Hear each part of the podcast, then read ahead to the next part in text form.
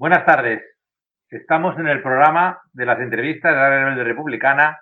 Hoy tenemos la oportunidad de entrevistar y viajar a Bruselas y hablar con George Rodríguez, responsable del área de Internacional de Izquierda Unida y asesor del Grupo de la Izquierda en el Parlamento Europeo. Empecemos. El pasado día 26 de septiembre, el domingo, se realizaron elecciones al Parlamento alemán con la participación del 76%, después de un largo periodo de 16 años, cuatro legislaturas, de Angela Merkel, con una victoria del 26% para el Partido Socialdemócrata SPI de Olaf Scholz, un hombre tranquilo, con la derrota del 24% para el Partido de Democristiano CDU de Armin Laschet. Un éxito para Scholz que ha remontado las encuestas. Ha salido airoso de la gran coalición y con experiencia en la gestión de gobierno. Era el vicecanciller.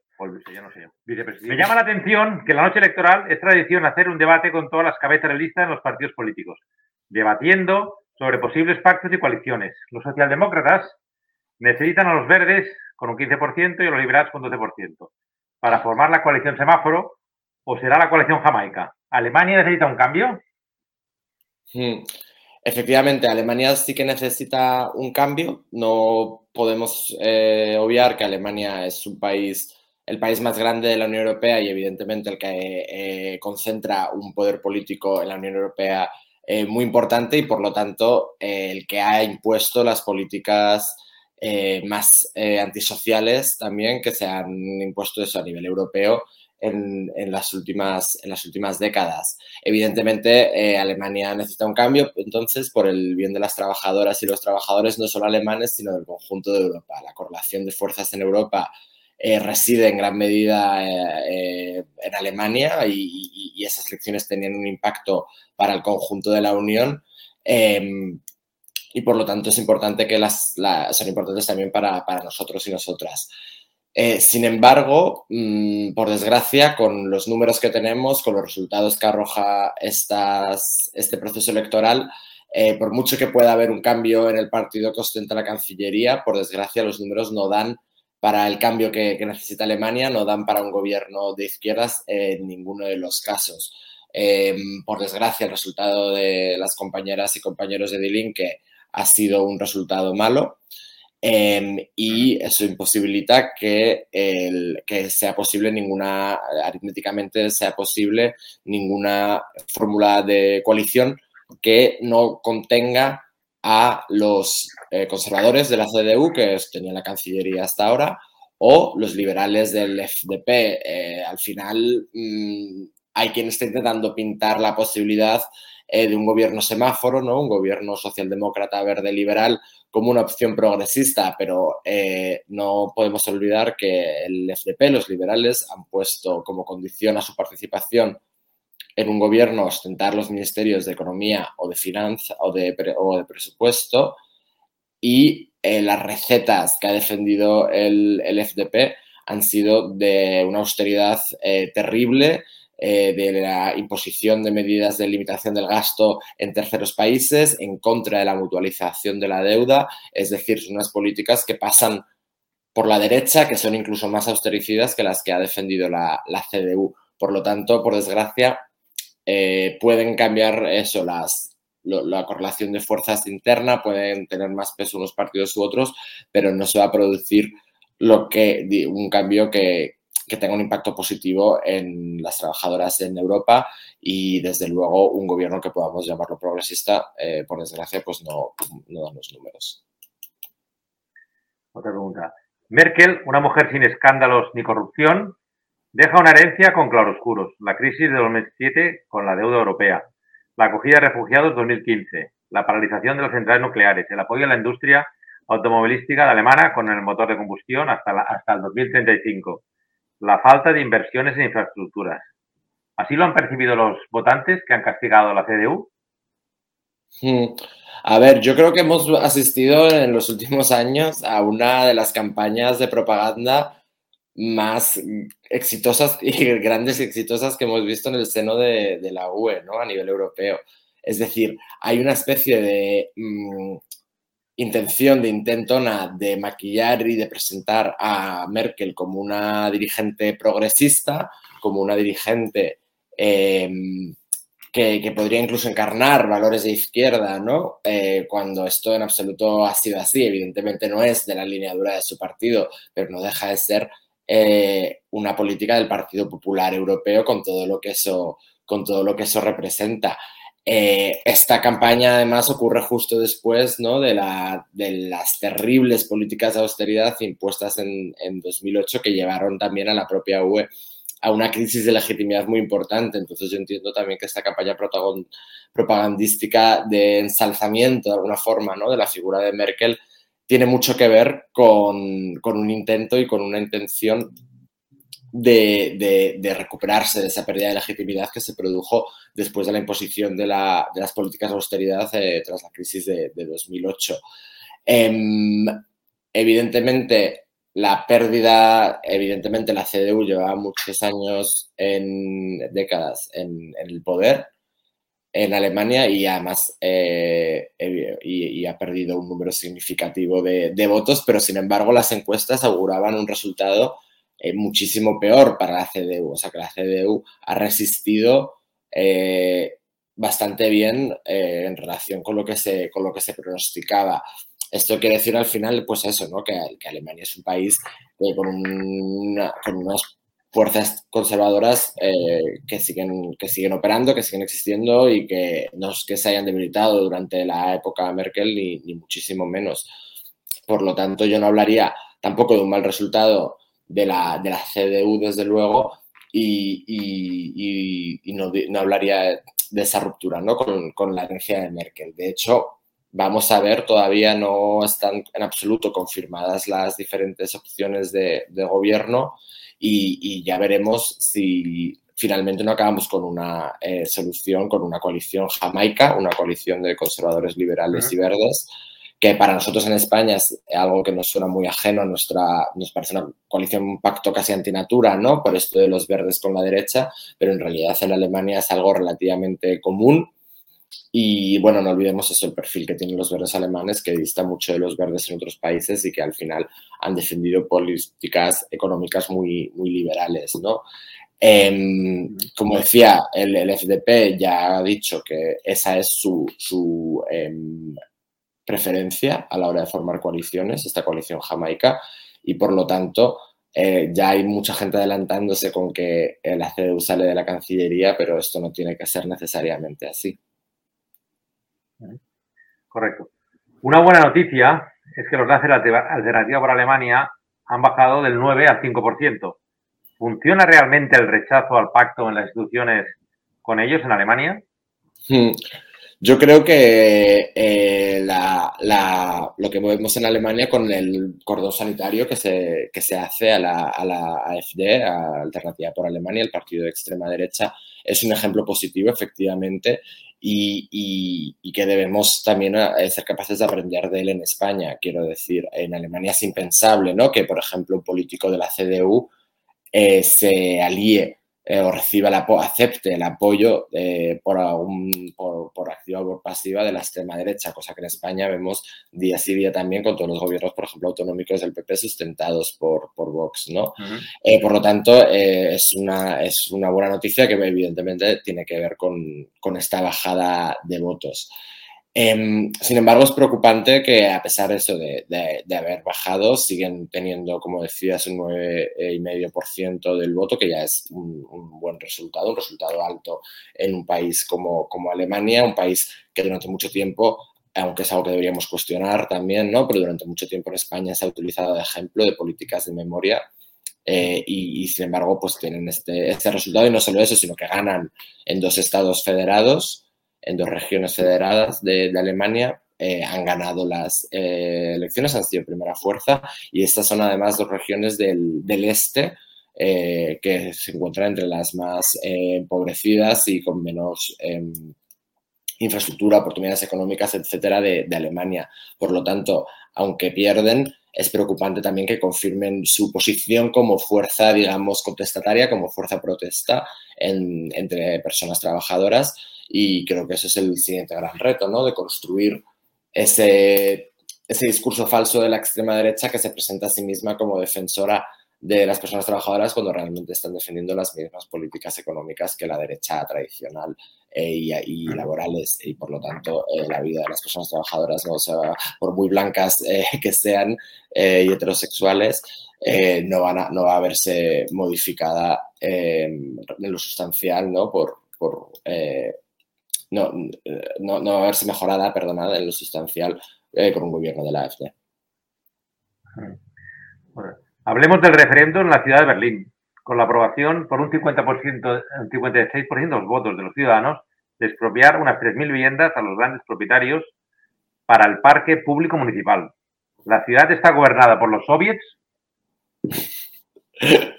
Pues la verdad es que es la, la buena noticia de, estas elecciones, que para la izquierda fueron bastante malas, fue precisamente este resultado ¿no? de la consulta popular eh, que se dio en Berlín. La ciudad de Berlín ojalá estuviera eh, controlada por los, gobernada por los soviets, en realidad está gobernada por una coalición entre socialdemócratas, eh, los verdes y la izquierda de Linke, ¿no? Em, una coalición de izquierdas, por lo tanto.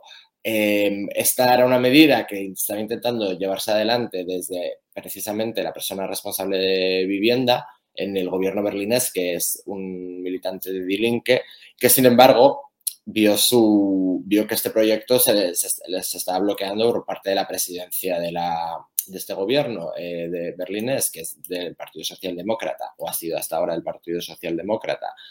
Em, y por lo tanto, como no se pudo llevar adelante, hubo toda una campaña eh, por parte de los movimientos sociales eh, para forzar una consulta popular, que es una, una figura ¿no? que recoge la legislación allí, eh, que se puedan forzar a través de recogidas de firmas este tipo de, consultas y han hecho una campaña que la verdad es que tenemos mucho que aprender de ella, ¿no? Una campaña liderada por los movimientos sociales, una campaña muy desde abajo, muy en los barrios, que ha llevado a este resultado espectacular de, este referéndum, ¿no? Y precisamente es interesante analizarlo porque al final pone de relieve ¿no? cosas que quizá en los discursos que escuchamos en los medios de comunicación o en los parlamentos hay cosas que, podrían parecer ¿no? Eh, consensos, los consensos neoliberales, eh, pero que en realidad la mayor parte de la población no tiene esa percepción y lo que se ha demostrado es que la mayor parte de la población eh, cree y defiende que la vivienda es un derecho al que todos debemos tener acceso y que el Estado tiene la obligación, los poderes públicos tienen la obligación de garantizar y no un bien de mercado con el que se puede especular. Eh, por lo tanto, mm, estamos ante pues eso, una diferencia, ¿no? Y, lo que queda claro es que la mayor parte de la gente, y yo creo que también en toda Europa eh, y en todo el mundo estamos en esas posiciones, en la garantía del derecho a la vivienda y, eh, bueno, aviso navegantes, ¿no? en España yo creo que estamos teniendo un debate mm, similar, en, no, no similar, pero sí que relacionado también con esta cuestión del derecho a la vivienda y creo que si no se extraen, si el Partido Socialista no extrae lecciones de lo que ha pasado en Berlín, pues estará quedando atrás de una posición que, es la que defienden las mayorías. De acuerdo. En la, cambiemos de país. En la ciudad de Austria, de Gans, el Partido Comunista de Austria, el KPO, ha ganado las elecciones municipales. Nos sorprende a todos. ¿Un fantasma recorre Europa? Mm. Pues esa, junto con el referéndum de Berlín, esta era la otra buena noticia que tuvimos el, pasado mm. domingo. Em, y entronca muy bien la una con la otra porque precisamente el, el, KPO, que es un partido pequeño, un partido modesto, que ha, no ha tenido representación en el Parlamento eh, estatal eh, austriaco desde los años 50, fijaos, o sea que es un partido bueno que no, que no ha tenido toda la implantación de los partidos comunistas en otros países europeos y sin embargo ha, ganado estas elecciones con una mayoría mm, importante, además, gracias a una campaña sustentada o que ha tenido como uno de sus principales ejes la cuestión de la vivienda. Em, y esto es, interesante porque entronca precisamente con lo que hablábamos también de Berlín, ¿no? Gracias a un problema, al igual que Berlín y al igual que tantas ciudades en España y en otros países de Europa, un problema de, con la vivienda muy importante, de presencia de, de, de empresas que, especulan con ella, que están expulsando a personas de los centros urbanos y de otras zonas, procesos de gentrificación, etc. Y el Partido Comunista de Austria, en la ciudad de Graz, hizo una, mm, un trabajo eh, pues eso, en los barrios, tejiendo redes de solidaridad real, es decir, manchándose las manos y realmente poniéndose a trabajar en cuestiones concretas, en cuestiones prácticas, para precisamente ayudar a, la gente eh, eh, con estas cuestiones relacionadas con las viviendas, pues a través de procesos de negociación colectiva con los propietarios, que es algo que, en España no tenemos, pero que, allí sí, a través de construir redes para garantizar que gente que se ve en riesgo de, perder vivienda tengan una alternativa. Es decir, em, ha habido todo un proceso de, construcción eh, popular em, muy, muy práctico y con unas, una serie de objetivos muy concretos. Y luego han hecho una campaña pues, que ha sido capaz de construir sobre esa legitimidad ganada en el trabajo cotidiano. Y una campaña, pues eso, con una serie de objetivos concretos relacionados sobre todo, como decía, con la vivienda, pero que, pero que pueden atraer a una, a una mayoría. Y yo creo que eso es algo que, que debemos valorar, eh, estos espacios uno, el municipalismo, ¿no? Como espacio de resistencia de la izquierda. La izquierda es municipalista en todo el mundo y, a nadie debe sorprenderle esto porque precisamente es ahí donde podemos organizarnos con nuestra gente y, conseguir cambios y cambiar la correlación de fuerzas, ¿no? En, elementos, en torno a elementos y cuestiones muy, muy concretas eh, y cotidianas y, desde luego, eh, pues eso, el tema del, derecho, del acceso al derecho a la vivienda como uno de los ejes vertebradores de la izquierda europea en estos nuevos tiempos, ¿no? Como un, elemento tan, tan material y tan fundamental para poder eh, sostener una vida digna, se está viendo privado en las grandes ciudades de, Europa, como esto puede, puede ser y ya está siendo ya un elemento importante de movilización. Sí, porque Graz es una ciudad de la segunda o tercera de Austria con 250.000 habitantes. Sí, es la segunda ciudad de Austria. Después, eh, ahora que hablamos de referéndums, en Barcelona, Ada Colau con Barcelona en Común intentó hacer un referéndum de remunicipalización del agua. Pero Sorea, que es una, o Akbar, perdona, que es una gran empresa, Aguas de Barcelona, eh, lo tumbó los tribunales y está totalmente bloqueado. Porque querían hacer cada dos años un tipo de consultas como las que se han hecho en Berlín, de temas muy puntuales de la ciudad pues, fue totalmente bombardeado y bloqueado. Eh, para cambiar eh, de tercio de que la gente critica a Europa, pero yo, creo que estar en Europa es muchísimo mejor que no estar en Europa. Eh, la Justicia Europea, el Tribunal General, se llama Tribunal General, acaba de anular los acuerdos de Marruecos con la Unión Europea, que incluyen las aguas, las aguas del Sáhara Occidental, antigua colonia, bueno, antigua provincia española, no colonia, provincia, no provincia. No sé si la 52 o la 53, no me acuerdo eh, da la razón a una reivindicación en defensa de los recursos de pesca del pueblo saharaui y es un apoyo al Frente Polisario, que fue la que, interpuso la demanda, como representante legítimo reconocido por la ONU. ¿Estamos cerca de una solución para el Sáhara o es un mero espejismo de verano? Bueno, es desde luego una excelente noticia que el tribunal haya, haya emitido esta sentencia. Yo creo que hay que felicitarnos y felicitar a las compañeras del Frente Polisario eh, por esta lucha que han llevado a cabo con, éxito. Em, la cuestión de los acuerdos de la Unión Europea con Marruecos es enormemente problemática. Estamos hablando no solo de acuerdos pesqueros, ¿no? sino también de, acuerdos eh, comerciales que eh, no hacen esa diferenciación que, que, dice la sentencia que tiene que hacerse y que es clara entre el territorio marroquí y el territorio del Sáhara Occidental como dos territorios separados y diferenciados. Este, Em, estos acuerdos pretenden negociar con las autoridades marroquíes algo que se va a aplicar en otro territorio, que en este caso es el Sáhara Occidental, que está bajo ocupación militar eh, marroquí. Además, eh, Marruecos utiliza la cuestión del expolio de los recursos naturales ¿no? por parte de empresas, empresas marroquíes, pero también empresas europeas, eh, como una forma de tratar de perpetuar su ocupación. y por lo tanto es, es, muy buena noticia esta sentencia que, que, evita o que, eh, lo que viene es también a evitar es una complicidad eh, europea con esta ocupación del Sahara que está viviendo además unos momentos de particular dureza.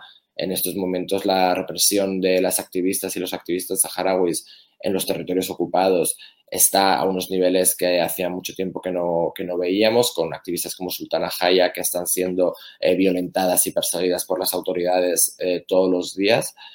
Y, eh, torturadas, encarceladas, etcétera. Y por lo tanto, eh, es importante, pues eso, que dar esta señal, ¿no? De que nuestras em, empresas no pueden ser cómplices de, estas violaciones de derechos humanos y si quieren eh, operar la flota pesquera, por ejemplo, ¿no? En, el, en las aguas del Sáhara, pues tendrán que llegar a un acuerdo con los verdaderos representantes de los dueños de estos recursos. Los dueños de estos recursos son el pueblo saharaui, su representante, tal y como decías tú que dice la ONU, es el, Frente Polisario. Si se quiere operar esas aguas, es con ellos con quien hay que con quien hay que hablar de acuerdo al derecho internacional y esta resolución no es otra cosa que un espaldarazo al derecho internacional.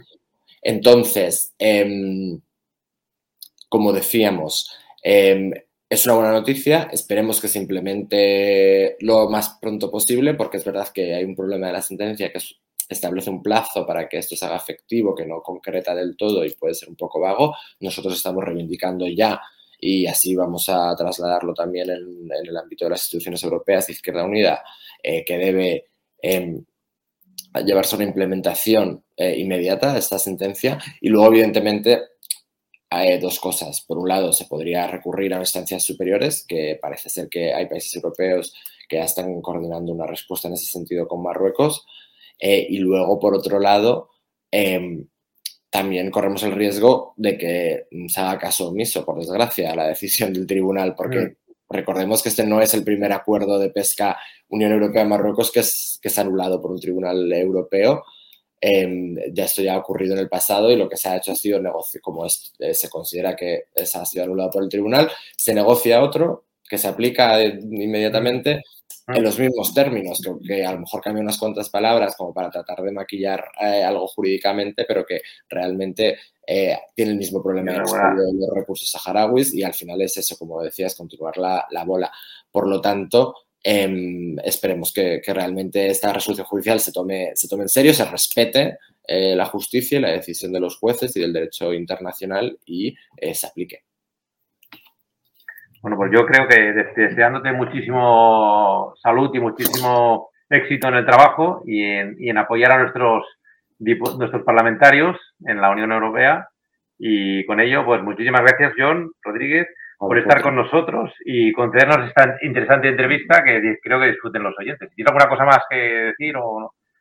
Yo sé que estás muy liado. Gracias, por la, por la, invitación. Es un, gusto estar con vosotros, aunque justo estos días estamos ya preparando el pleno eh, del Parlamento. La semana que viene son días atareados, pero un gusto sacar un, un, rato para hablar con vosotros y para ver estas cuestiones ¿no? que hemos tenido por una vez en la arena internacional hemos tenido unas cuantas buenas noticias, ¿no? La sentencia, el referéndum en Berlín, etcétera, y, y, que esto nos debe dar eh, motivos y esperanza para, para, seguir luchando, ¿no? Creo que son además elementos los que hemos discutido hoy, tanto por un lado la cuestión de, de la vivienda como eje articulador de, de, otras luchas y de construcción de otras mayorías alternativas, como eh, la cuestión del Sáhara, que no hemos ahondado tanto en ello, pero la cuestión de cómo nuestros hábitos también de consumo ¿no? pueden ser responsables de, violaciones de derechos humanos muy grandes en otros territorios. Creo que son dos, dos noticias que, que, nos tocan de cerca, que podemos eh, aplicar también y, transferir lecciones de ellas a nuestra praxis eh, cotidiana y por tanto es, es, particularmente interesante hablar. Pues saludos desde Radio Rebelde Republicana y Salud y República a todos y a todas.